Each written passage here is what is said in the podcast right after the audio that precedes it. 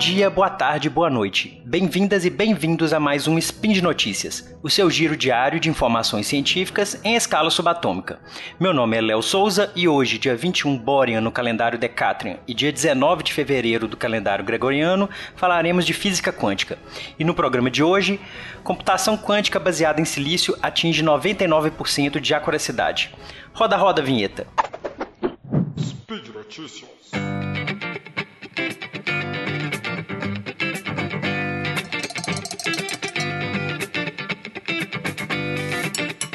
E aí, pessoal, bom ou não? Como vou falar hoje sobre computação quântica, vamos começar do clássico. Em geral, quando, quando, falamos de computadores ou de computação, pensamos já nos notebooks, ou laptops, ou tablets, celulares, PCs, etc. E dessa forma, pensamos também nos programas que cada um destes dispositivos usam. Ou seja, estamos falando de hardware, os trem mais robusto, tipo os laptops, e os softwares, os apps, aplicativos, os trem mais leve. De toda forma, mesmo falando de hardware ou software, no fundo, no fundo, estamos falando de quê? De como processar certo tipo de informação que em computação clássica é codificada em bits. Um bit é a menor unidade de informação que você pode possuir. Vejam aí o SciCast sobre Shannon, vai estar na descrição. Podemos chamar essa menor unidade de informação de sim ou não, ou de 0 ou 1. Um.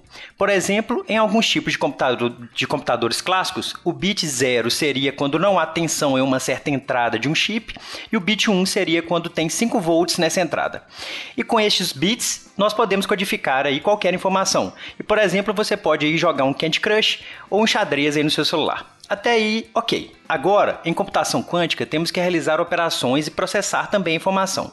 Porém, e aqui já entra um trem doido da quântica, é, vai se acostumando aí. Nos spins que vou fazer, vou chamar esses efeitos quânticos de trem doido da quântica. Porém, fica aí a filosofia de boteco. Será que a quântica é que tem uns trem doido? Ou será que nós é que não tentamos interpretar a natureza de nosso jeito achando que ela é doida? Várias aspas aí nesse doido. E de fato, a natureza não é doida. Enfim, fica aí o questionamento, Rogerinho. Mas prosseguindo, em computação quântica também temos que processar informação. Porém, aparece um trem doido da quântica aqui. A menor unidade de informação em computação quântica é o que chamamos de qubit, ou qubit ou qubit.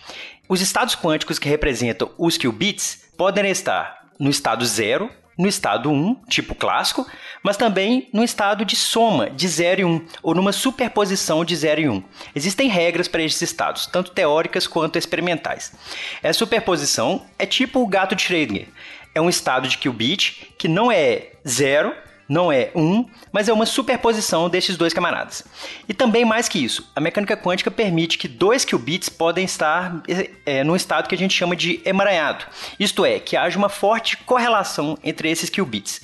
Correlação esta que não existe classicamente.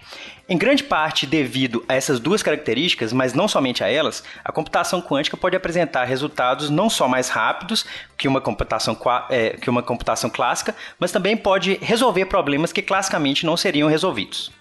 Assim como os computadores clássicos começaram lá em 1946 com o ENIAC, que continha uma quantidade incrível, sem ironia, é incrível mesmo, de 18 mil tubos de vácuo e ocupava quase que um andar inteiro de um prédio, compara aí com o tamanho do seu celular depois, os atuais computadores quânticos estão numa fase de ampla ascensão, porém ainda embrionários, utilizando tanto grandes espaços quanto também necessitam de ambientes propícios para o seu funcionamento, por exemplo, com temperaturas beirando aí o zero Kelvin, frio demais, nu!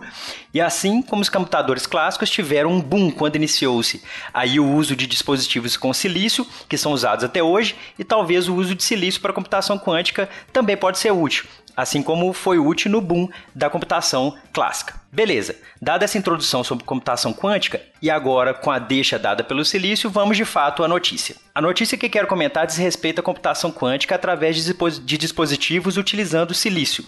No dia 19 de janeiro, ou 18 Aurora de 2022, ou seja, um mês atrás, saiu três artigos na Nature tratando de computação quântica utilizando dispositivos baseados em silício.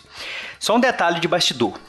Isso de sair vários artigos em revistas científicas prestigiadas no mesmo dia e sobre o mesmo assunto não é tanto uma coincidência, mas uma estratégia da própria revista para garantir até a visibilidade e notoriedade dos trabalhos.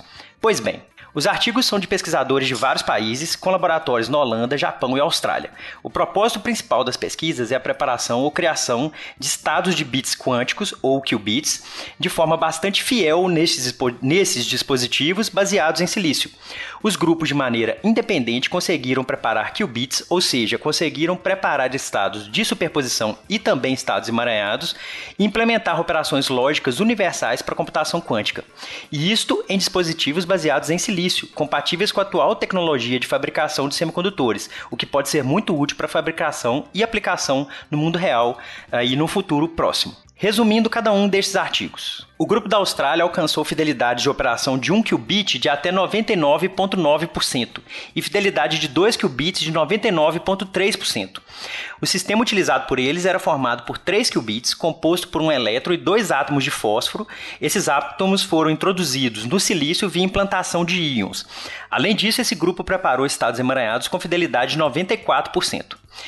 Uma equipe da Holanda alcançou 99,8% de fidelidade de 1 qubit e 99,6% de 2 qubits usando um sistema de spin de elétrons em pontos quânticos formados em uma pilha de silício e liga de silício germânio. A fidelidade para estados emaranhados deste grupo bateu 99, 97%.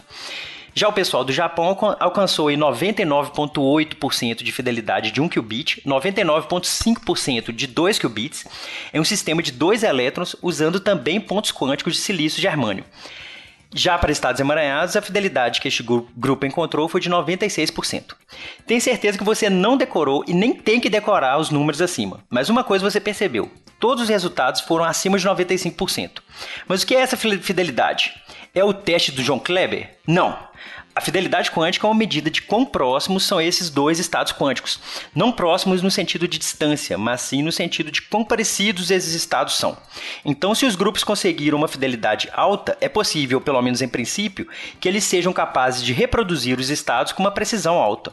Mais que isso, o fato da alta fidelidade alcançada por estes grupos faz com que as operações realizadas por eles sejam 99% livres de erros. E lembre-se, são dispositivos baseados em silício, que é o material básico para a computação atual. Um dos líderes da pesquisa na Austrália, André Morello, diz o seguinte: aspas. Quando os erros são tão raros, torna-se possível detectá-los e corrigi-los quando ocorrem. Isso mostra que é possível construir computadores quânticos com escala e potência suficientes para lidar com computação significativa. Fecha aspas. Aqui valem dois comentários. 1. Um, um dos grandes problemas para que tenhamos computadores quânticos em maior número hoje, hoje em dia, é justamente a questão da escalabilidade, ou seja, de uma construção adequada de algumas unidades desses computadores fora de laboratório. E essas pesquisas desses artigos podem dar um caminho interessante para que isso ocorra. O segundo comentário, um outro grande empecilho para a computação quântica é a chamada decoerência. Mas que trem doido é esse? O que, que, que rola? Os sistemas quânticos, em geral, eles perdem algumas suas propriedades quânticas quando eles estão acoplados com um certo ambiente. Ou seja, aqueles efeitos importantíssimos, tipo a superposição do gato Schrödinger, por exemplo, e o tal do emaranhamento, esses efeitos eles decaem com o tempo e morrem muito rapidamente, dependendo do ambiente em que eles se encontram. Mas, cara, quão rapidamente é isso? Rapidamente, tipo milissegundos, nanosegundos, em ambientes não controlados. É por isso que alguns tipos de computadores quânticos devem ficar perto do zero Kelvin, para manter a coerência e as propriedades dos estados. Daí vem outra coisa espetacular destes artigos. O pessoal da Austrália já havia demonstrado que conseguem preservar as informações quânticas no sistema de silício que eles utilizam por 35 segundos. Gente, gente, gente, para um pouquinho. Deixa eu contar para vocês um negócio. 35 segundos é tipo muito tempo para mecânica quântica. É muito tempo. Pra vocês terem uma ideia, nos computadores quânticos da IBM e da Google, o tempo de vida é da ordem de 100 a 500 microsegundos. Então 35 segundos é muita coisa, tá certo? Então vamos lá. O processo usado pelo grupo da, da Austrália foi usar um, um elétron e dois núcleos de átomos de fósforo. Esses átomos estavam implantados no silício, como eu já disse antes, produzindo entre eles os estados quânticos necessários. Daí, enquanto o elétron estiver de boa na dele, os núcleos armazenam a informação. Essa informação pode ser trocada através do elétron e assim é possível realizar alguma operação quântica de forma que ela possa ser adaptada a qualquer problema computacional. No caso deste trabalho, o sistema de 3 qubits abre caminho para ampliar o processador quântico no futuro, porque o elétron pode ser facilmente emaranhado com outros elétrons ou movido pelo chip.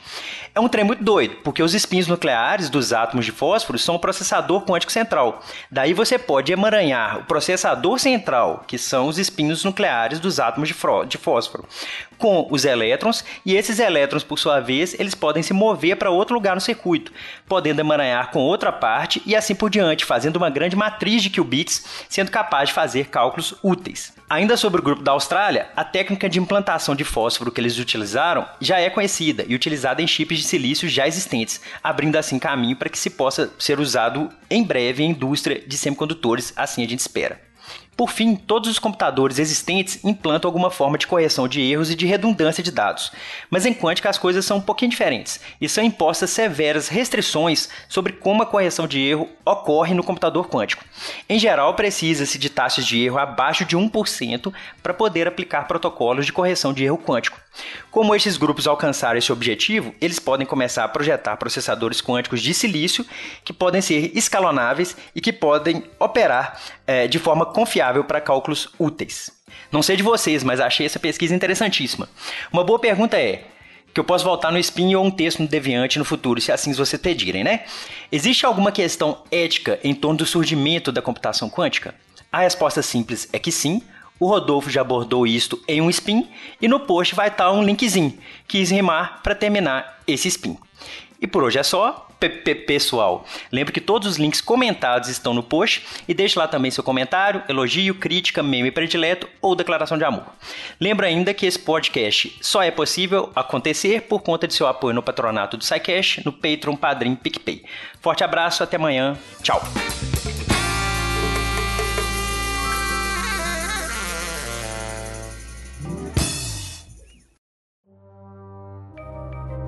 Este programa foi produzido por Mentes Deviantes. deviante.com.br.